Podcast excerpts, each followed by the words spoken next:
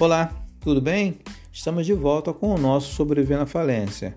Hoje vamos trazer informações relevantes para o seu dia a dia e o seu negócio. Vamos conversar hoje sobre os novos valores da contribuição mensal do MEI, o DAS MEI, ok?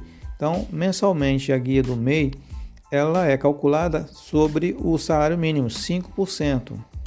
Porém, como o salário mínimo teve alteração, passando para R$ 1.100 a partir de janeiro, a tabela foi atualizada para você entender as atividades do MEI que enquadram comércio e indústria, tem o ISS de R$ real mais 55 reais de INSS, tendo um valor total de 56 reais no mês. As atividades de serviços, a gente chama de ISS, que é o Imposto sobre o Serviço, você paga os 55 reais de INSS e mais 5 reais de ICMS e ISS, somando um valor total de 60 reais.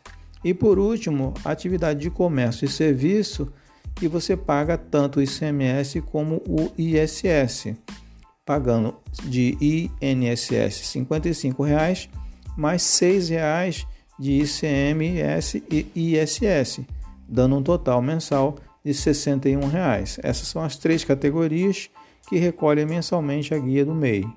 Além da cobrança mensal, o microempreendedor também deve pagar a declaração anual de faturamento.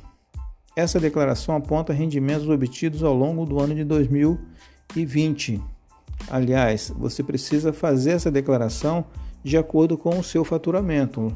Lembrando que o limite do teto de faturamento seria de 6.750 ao mês e 81 mil reais ao ano. Tá? A declaração do MEI relativa ao período de janeiro a setembro de 2020 deve ser entregue até 31 de maio, ok? O não pagamento dessas obrigações podem ocorrer problemas como cobrança de juros, pendência na Previdência Social e também a inscrição na dívida ativa. Fique atento ao calendário do MEI para fazer a sua declaração e não ter bloqueios e contratempos na sua conta bancária e também no CNPJ, ok? Um grande abraço, esperamos ter colaborado mais uma vez com informações para você. Até o próximo podcast do Sobreviver na Falência.